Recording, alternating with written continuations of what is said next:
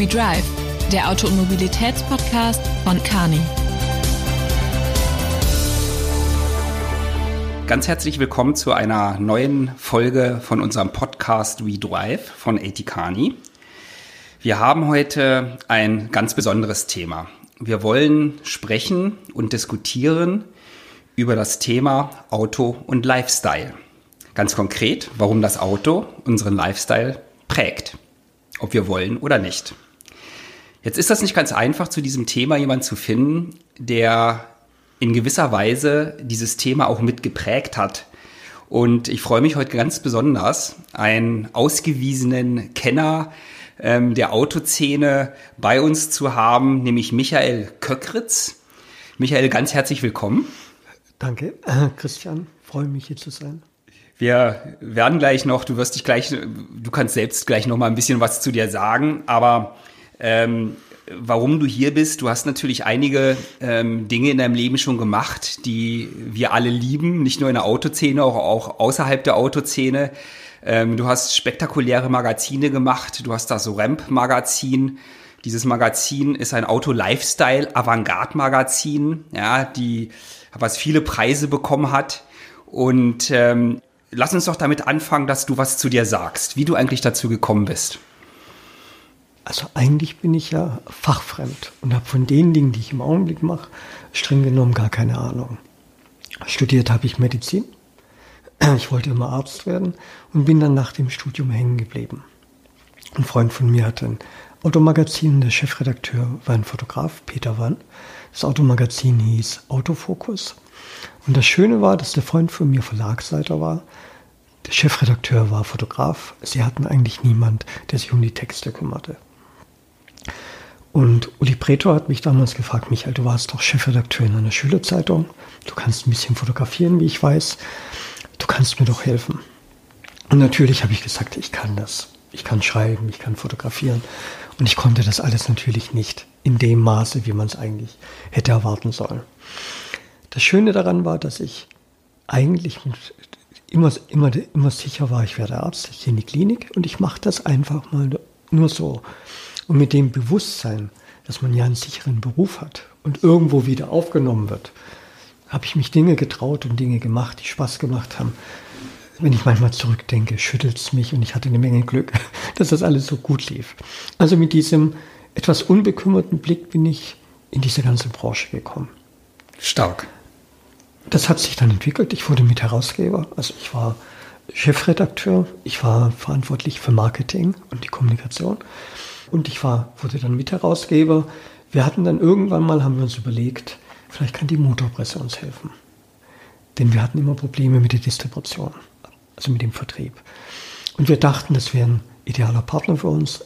Aus verschiedenen Gründen hat das gar nicht so funktioniert, wie wir das erhofft hatten.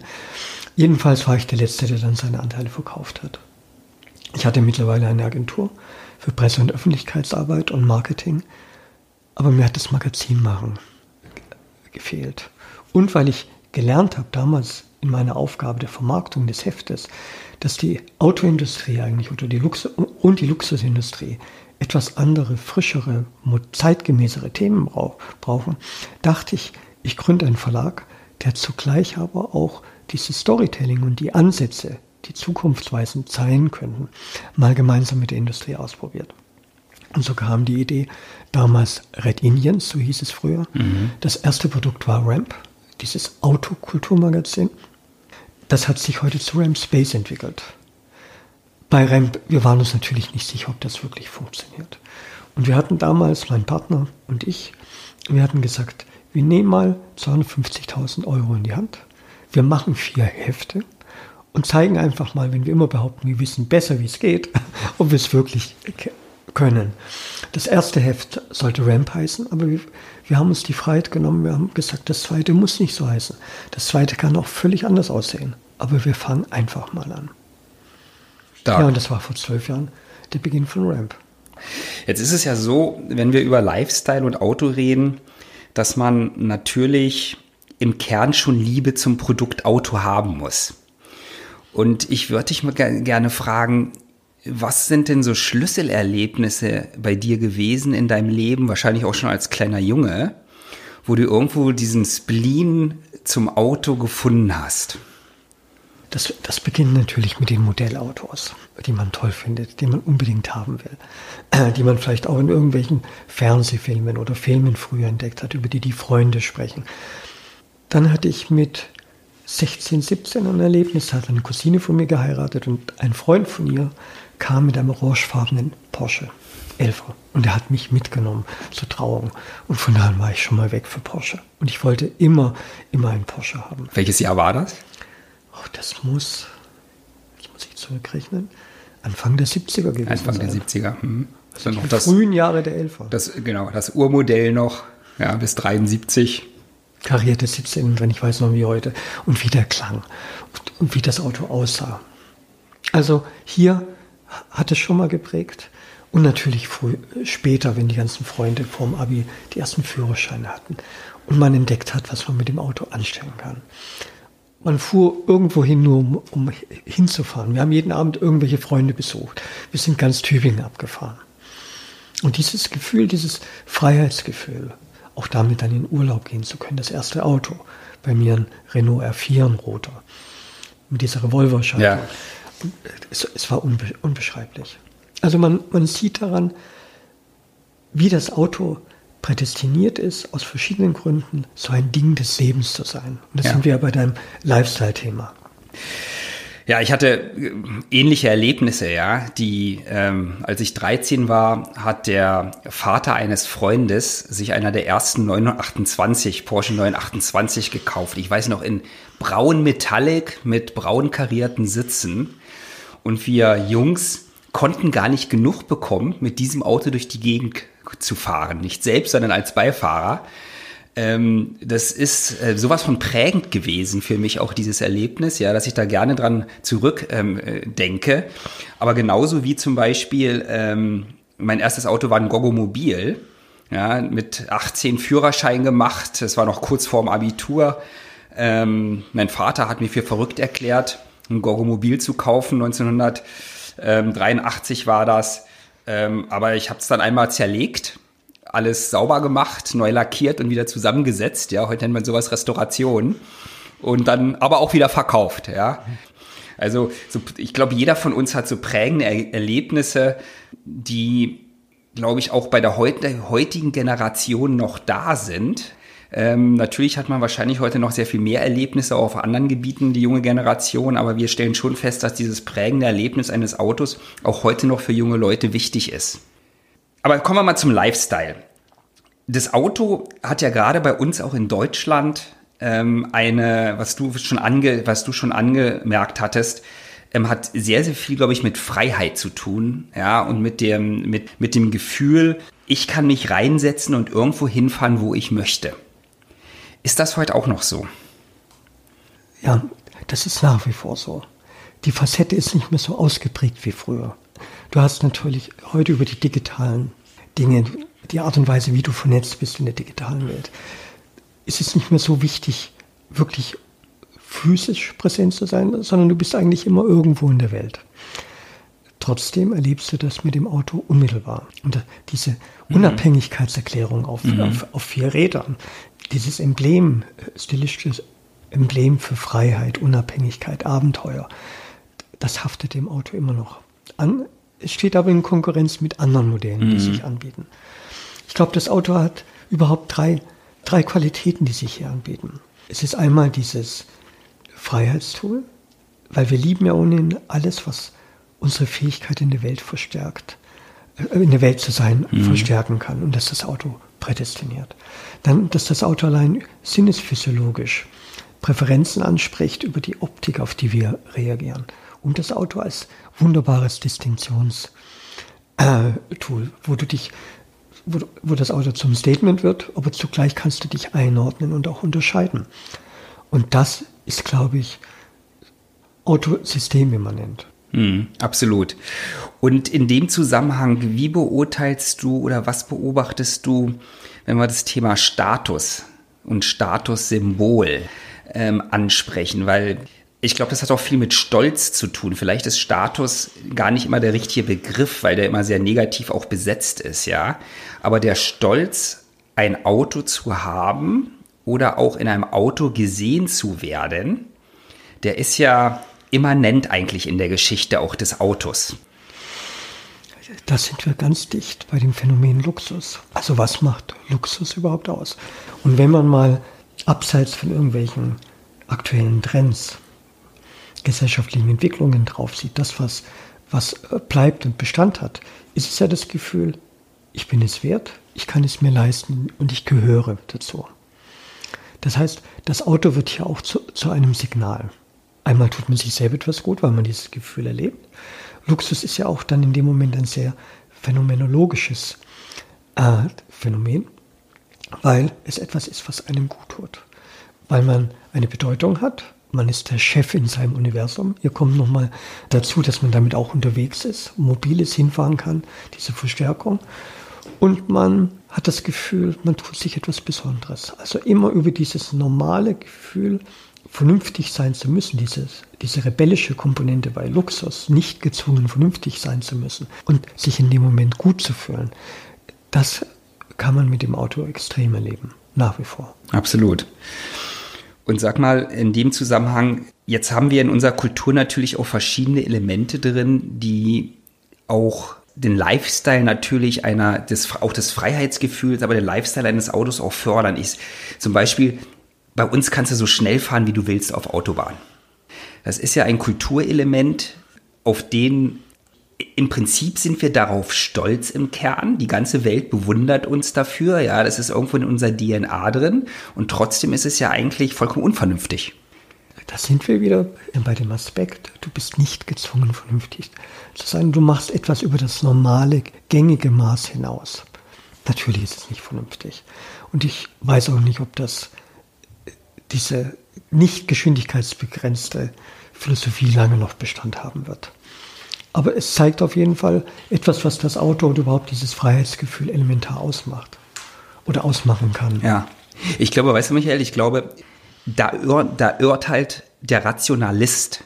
Und ich finde, dieses, dieses Thema, ähm, so schnell fahren, wie man kann auf der Autobahn, ist ein gutes Thema, was du rational eigentlich nicht machen dürftest ja, was aber eine so große emotionale Komponente hat, die eine ganze Industrie und eine Kultur in ihrem Image prägt, in positiver Weise nach draußen, dass die Welt sagt, deutsche Autos schaffen es so schnell zu fahren, wie sie können.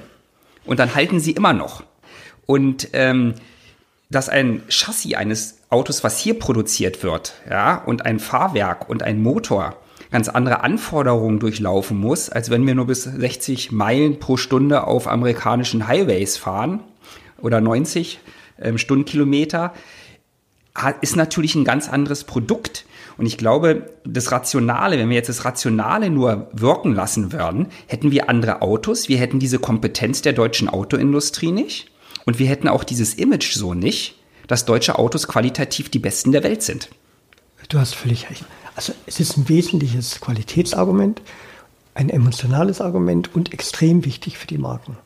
Und Marken werden ja nicht kognitiv beurteilt, rational, sondern Marken sind etwas zutiefst Emotionales. Ja, das ist, das ist ein hervorragendes Stichwort.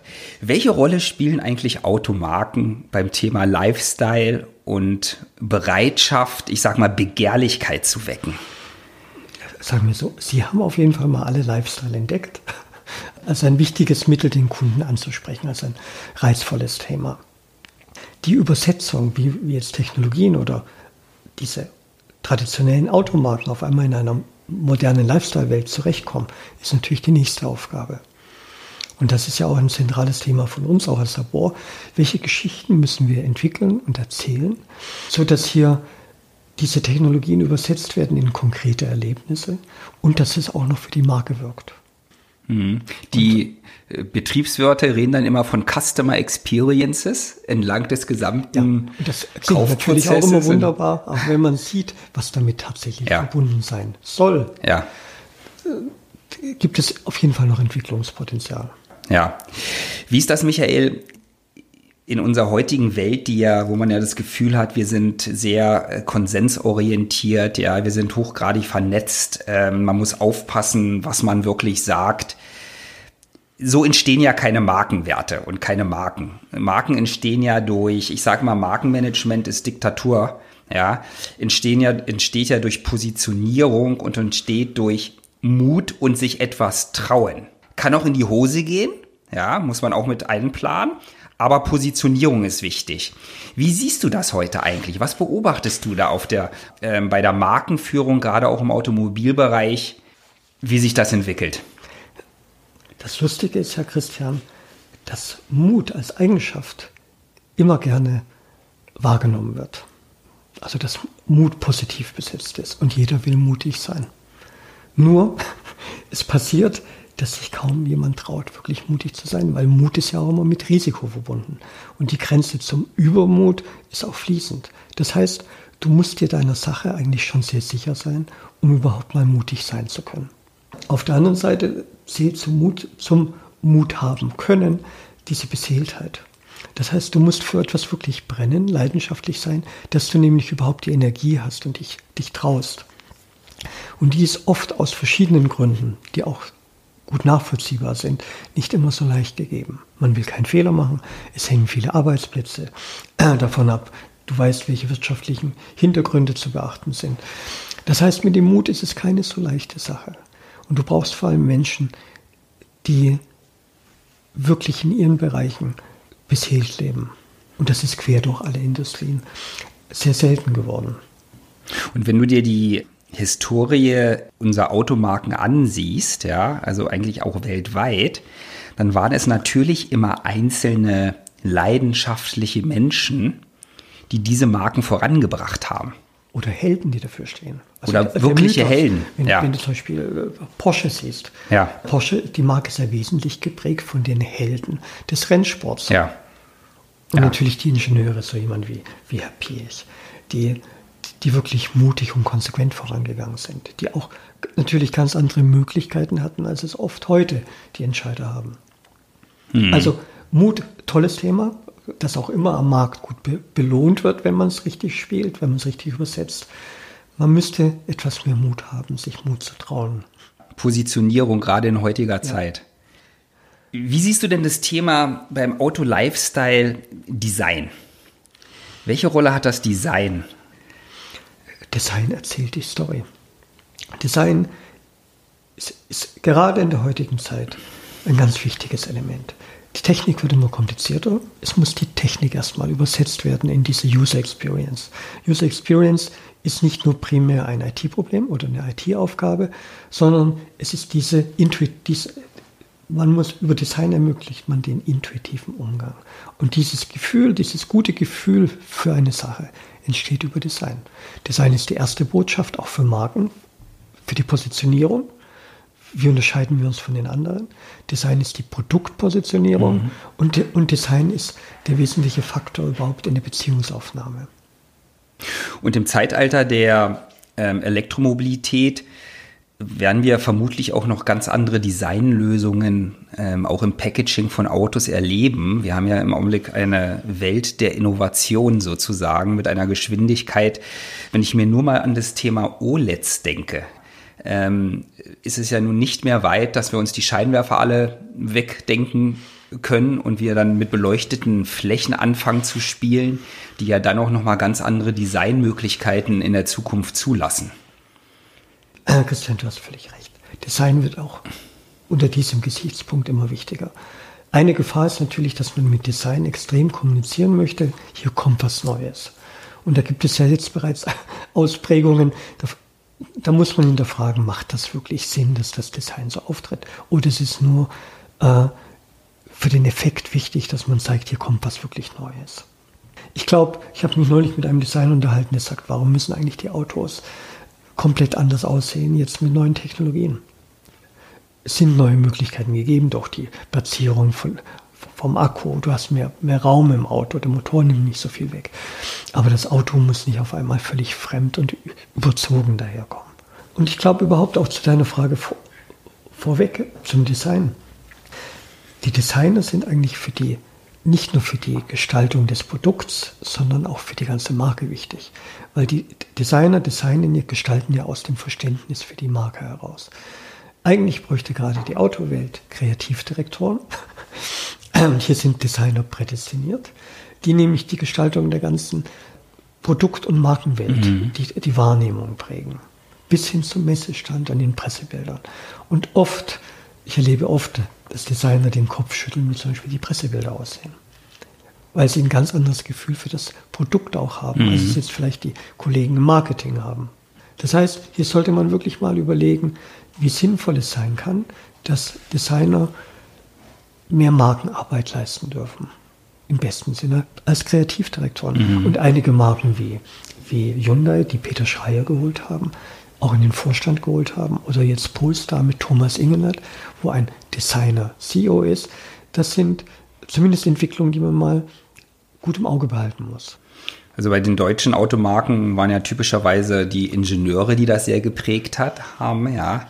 Ähm, was glaube ich auch grundsätzlich erstmal nicht falsch ist, weil natürlich das Packaging und die Funktionalität und die Qualität eines Autos eine große Rolle spielt. Aber es ist so, dass natürlich der gesamte Designprozess typischerweise einer technischen Lösung vor, vorwegläuft, nicht? Und die Designer schon das Selbstverständnis haben, am Ende, wenn das Auto auf der Straße steht, das ist mein Produkt. Ja, und es kommt noch etwas hinzu. Wenn es darum geht, wie Innovationen in die Welt kommen, gibt es ja vereinfacht gesehen drei Möglichkeiten. Es gibt den Ingenieur, der die bestehenden Dinge optimiert immer, immer wieder verbessert. Aber grundsätzlich bleibt, bleibt das Produkt, die Sache im Kern gleich. Dann gibt es den Disrupteur, der einfach mal etwas völlig Neues bringt, um etwas anderes mhm. wegzunehmen. Und es gibt den Bricoleur, den Be Begriff der Bricolage. Das heißt, man versucht mit dem, was gegeben ist und einem bestimmten Ziel, einer Vision, das Beste daraus zu machen. MacGyver ist der Prototyp eines Bricoleurs. Und Designer sind von ihrem Spirit her und der Denkweise sind, sind sie Präkoleure. Mhm. Weil sie versuchen, in den gegebenen Aspekten das Beste zu machen. Das beginnt mit Budget, das beginnt mit den technischen Vorgaben und natürlich auch mit den Anforderungen der Marke mhm. des Marktes. Mhm. Und ich glaube, dass, dass diese Denkweise, die Designer prototypisch mitbringen, dass die immer wichtiger wird für unsere heutige Welt und Innovationen beim Thema Lifestyle um das Auto herum, wie beurteilst du assoziierte Produkte? Es gibt ja, was ich beobachte, ist, dass es ja, wenn du an Porsche Design denkst zum Beispiel oder auch an andere Marken, gibt es ja mittlerweile eine ganze Markenwelt an Produkten, die du dazu kaufen kannst, wenn du willst, ja. Und ähm, ich beobachte das, wenn ich jetzt auf Auktionen bin, wo zum Beispiel Automobilia, alte, alte Betriebsanleitungen, Plakate, ähm, Werbeaccessoires, ja, ähm, Reklameschilder versteigert werden, welche Summen dort bezahlt werden, weil man unbedingt von dieser Marke ein Produkt, eine Werbung aus den 50er Jahren sich an die Wand hängen möchte. Wie beurteilst du so diese Produktwelt um das eigentliche Kernauto herum, was ja nachher auch einen automobilen Lifestyle ausdrückt in gewisser Weise? Wesentlich für das Lifestyle-Lebensgefühl sind natürlich die Assoziationen, die man verknüpft. Die müssen aber nicht notwendigerweise aus, von der Marke gesetzt werden. Mhm. Es ist ja viel spannender für eine Marke, wenn sie in anderen Produktwelten stattfindet. Also wenn man zum Beispiel entdeckt, dieses Auto passt auch zu meinem iPhone und, oder zu Möbel oder Kunst und Kultur. Das heißt, hier hat man wieder das Gefühl, ich gehöre einer Community an. Man muss aufpassen, dass die Accessoires natürlich Sinn machen im Sinne der Marke und dem Wert entsprechen. Schönes Beispiel war Porsche Design früher. Die hatten ein paar ikonische, die Sonnenbrille, äh, die Uhr, die es damals gab aus Titan. Das waren Dinge, die waren etwas Besonderes und die haben auch zu Porsche gepasst. Heute findet man oft quer durch alle Marken Accessoires, die man nicht unbedingt als so hochwertig und ideal zur Marke passend mhm. identifiziert, wie vielleicht in dem Fall. Mhm. Dann wiederum wird mit Accessoires sehr viel Geld verdient. Wenn man sieht, was Ferrari mit den ganzen Cappies und Accessoires macht, die, die, das ist sehr lukrativ. Also man muss auch hier sehr differenzierend vorgehen. Wichtiger für die Automarken ist es aber, glaube ich, über das konkrete Markenumfeld hinaus Assoziationen zu schaffen.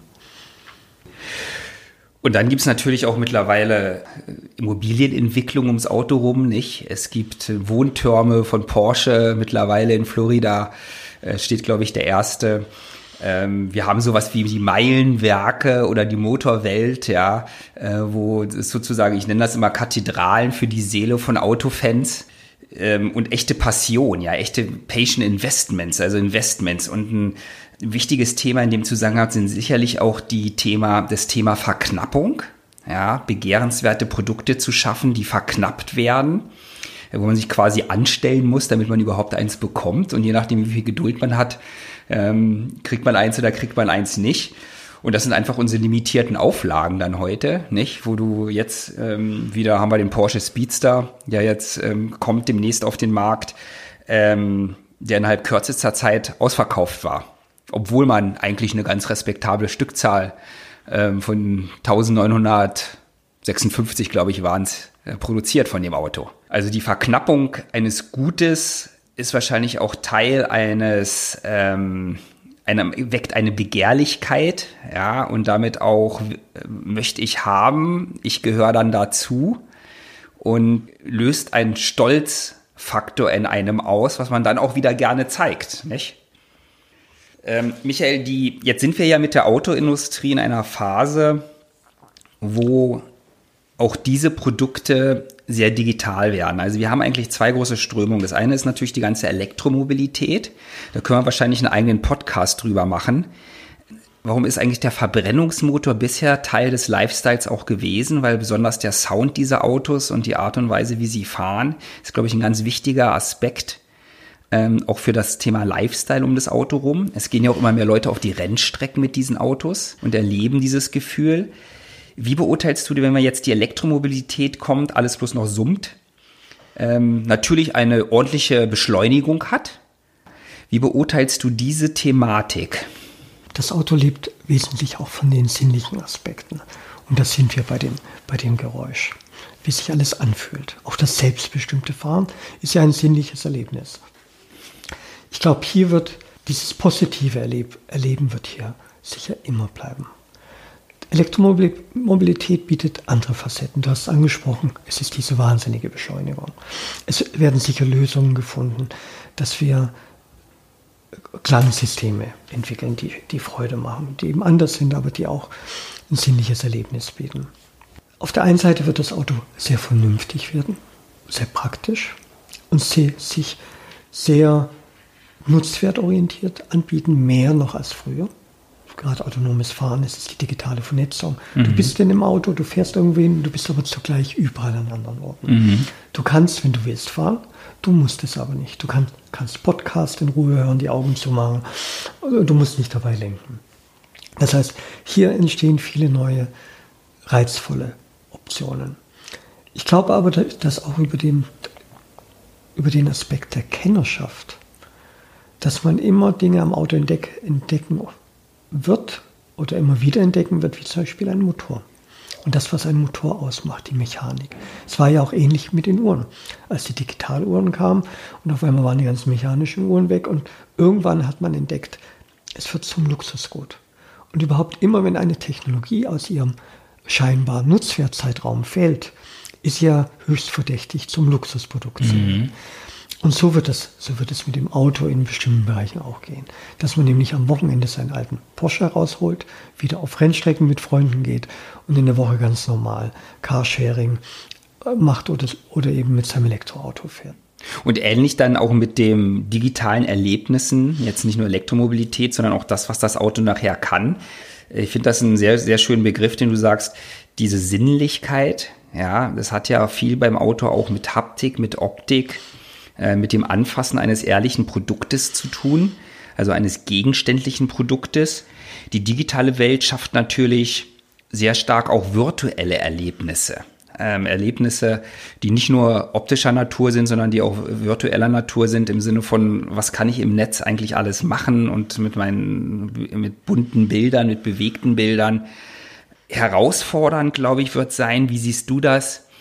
Ich sage immer, Old Digital is Dead Digital. Keiner von uns möchte ein altes Handy haben. Ja, keiner von uns will unbedingt einen alten Fernseher haben.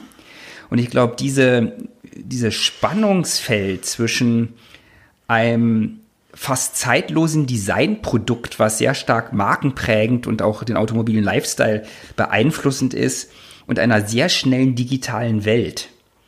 Den müssen wir irgendwie in den Griff kriegen.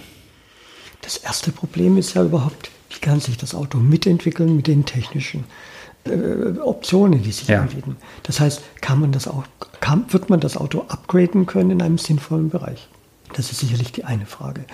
Die andere Frage ist, inwieweit sind diese Unterhaltungsaspekte, die die digitale Welt bietet, sinnvoll oder auch nur modisch? Das wird die Zeit zeigen in allem. Mhm. Und dann ist natürlich diese große Chance, dieses dieses konsistent gute Gefühl im Umgang mit einem Produkt, was diese User Experience ausmacht. Das, was Apple geschafft hat mit dem iPhone. Dieses intuitive Gefühl, gerne damit umzugehen, dieses sinnliche Gefühl.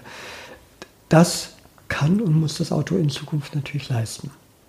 Ja, und das muss es sowohl bei den digitalen Funktionalitäten als auch natürlich in der Optik, Haptik, ähm, im Design, ja, in der Begehrlichkeit der Proportionen, ja, der Ausgewogenheit von Proportionen weiterhin hinbekommen. Ich bin mal gespannt, ob wir, wie viel Auto-Ikonen wir noch sehen werden in unserem Leben. Ja, es gibt in der Vergangenheit natürlich viele.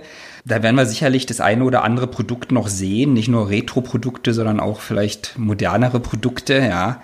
Äh, vielleicht hat ja auch ein Tesla mal das Zeug, zu einer Ikone zu werden, ja. Wer weiß es? Das können wir vielleicht heute noch gar nicht so beurteilen, äh, was daraus wird. Aber ich glaube auch, und da will ich dir nochmal das abschließende Wort auch geben, ich glaube schon, dass dieses Thema Auto, Freiheit und Unabhängigkeit, ja, ähm, dass das eine Trilogie an Werten ist, die sicherlich auch bleiben werden und wo, glaube ich, die Rationalisten unter uns, die auch am liebsten das Auto aus Städten verbannen wollen, die am liebsten ähm, uns vorschreiben wollen, wie viele Kilometer wir bloß noch wie zu fahren haben, ähm, unterschätzen, welche Emotionalität und welche Bedeutung auch diese drei Begriffe, Autofreiheit in Unabhängigkeit, eigentlich für die Entwicklung auch dieses Landes haben, für die ganze Kultur dieses Landes haben.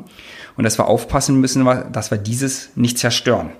Und da wird das Auto eine wunderbare Metapher dafür, warum es eben so, so schön ist und dieses gute Gefühl gibt, gegen dieses Vernunftdiktat verstoßen zu dürfen. Als hochemotionales Ding des Lebens. Ja, Michael, ganz herzlichen Dank, dass du da warst. Ja. Und Danke, ich wünsche dir einen schönen Tag.